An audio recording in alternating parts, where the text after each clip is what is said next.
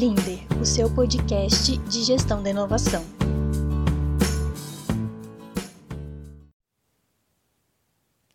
Olá! Hoje a gente vai falar sobre as quatro formas de apresentação de marca.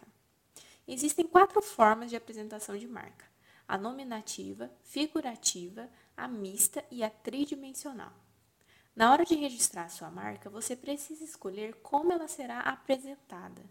Esse formato ficará registrado no INPI, por isso é importante que você conheça as possibilidades. Dessa forma, você pode decidir qual o melhor para sua marca. Vamos conversar mais sobre isso. Primeiro, a gente precisa entender quais são essas formas de apresentação de marca e como isso funciona. O INPI, Instituto Nacional da Propriedade Industrial, é o responsável pelos registros de marca aqui no Brasil. Além de registro de marca, também é possível fazer outros tipos de proteção no INPI, como patente, desenho industrial, software e topografias de circuitos integrados, por exemplo. Mas hoje vamos focar na marca. Quando você registra a sua marca, primeiro ela é classificada pela natureza, ou seja, a que a sua marca se refere. A sua marca pode se referir a um produto ou serviço, o que é mais comum, mas ela também pode ser de uma associação ou cooperativa e assim ser classificada como uma marca coletiva. Ou então, ela pode ser uma marca usada para atestar a conformidade de produtos ou serviços de acordo com algum tipo de norma. Assim, ela será classificada como uma marca de certificação, como a do Inmetro, por exemplo. Após definir a natureza da sua marca, aí sim nós partimos para a sua forma de apresentação. Essa escolha é importante, pois será sobre essa forma de apresentação que você terá o direito de uso exclusivo. Primeiro vamos falar sobre a marca nominativa. A marca nominativa é composta somente pelo nome. Pode ser uma única palavra ou uma composição de palavras. Esse formato também pode ser composto de números romanos ou arábicos ou pode ser a junção de palavras e números. Porém, a apresentação dessas palavras ou números não pode ser de forma figurativa ou fantasiosa. Isso quer dizer que o nome não pode ser apresentado em letras estilizadas ou coloridas, por exemplo. Dessa forma, esse registro é composto somente pelo nome da sua marca. Grandes empresas usam o registro de marca nominativa para garantir a segurança de seu nome. Assim, uma alteração na logo, por exemplo, não prejudica os seus direitos. Agora a gente vai falar sobre a marca figurativa. Esse tipo de apresentação é o contrário da anterior. Uma marca figurativa é composta somente pela imagem da marca, sem nenhum nome associado. Para esclarecer melhor, vamos analisar tudo o que pode compor uma marca de apresentação figurativa. Primeiro, ela pode ser composta por desenhos, imagens, figuras e ou símbolos. Uma figura pode ser apresentada como marca nesse formato, porém deve ser só a imagem, sem nenhuma palavra.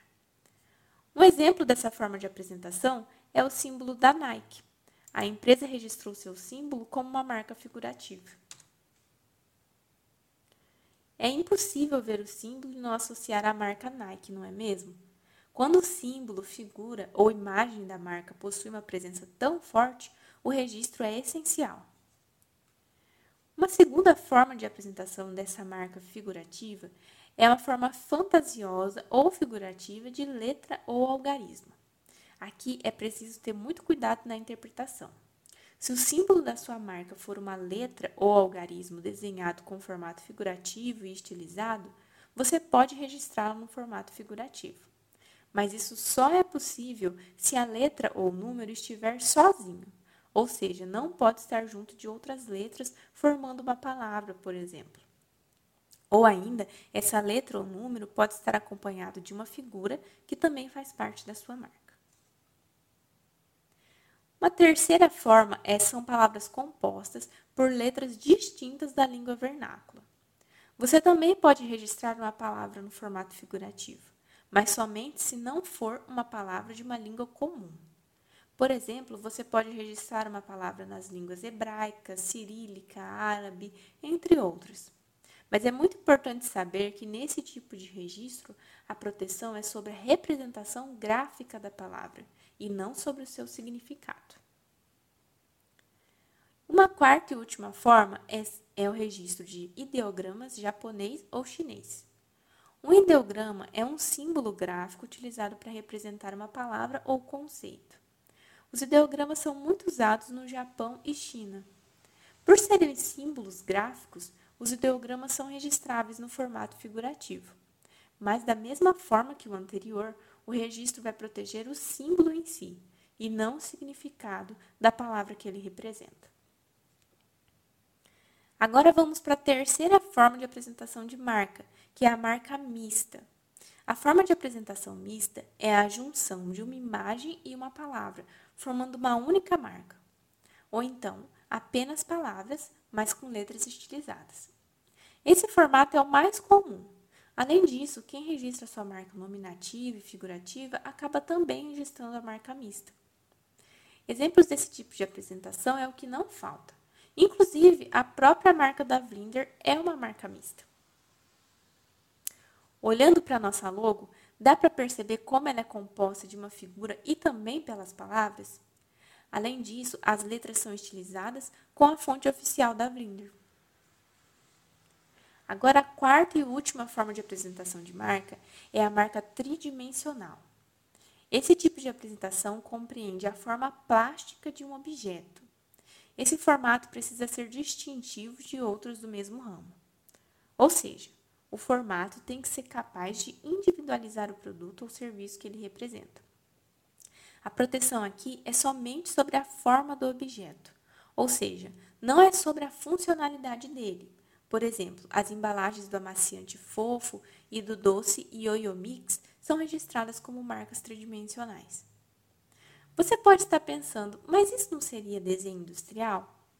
Existe uma diferença entre a marca tridimensional e o desenho industrial. Ambos protegem a forma plástica de um objeto. Porém, a marca tridimensional é quando aquele formato serve para identificar o produto ou serviço que ele representa. O formato protegido é uma estratégia comercial. O seu público passa a associar aquele formato à sua marca. Já o desenho industrial não tem essa característica comercial. Ele protege o formato de um objeto para que ninguém o copie. É importante que você conheça o escopo da proteção de cada forma de apresentação de marca.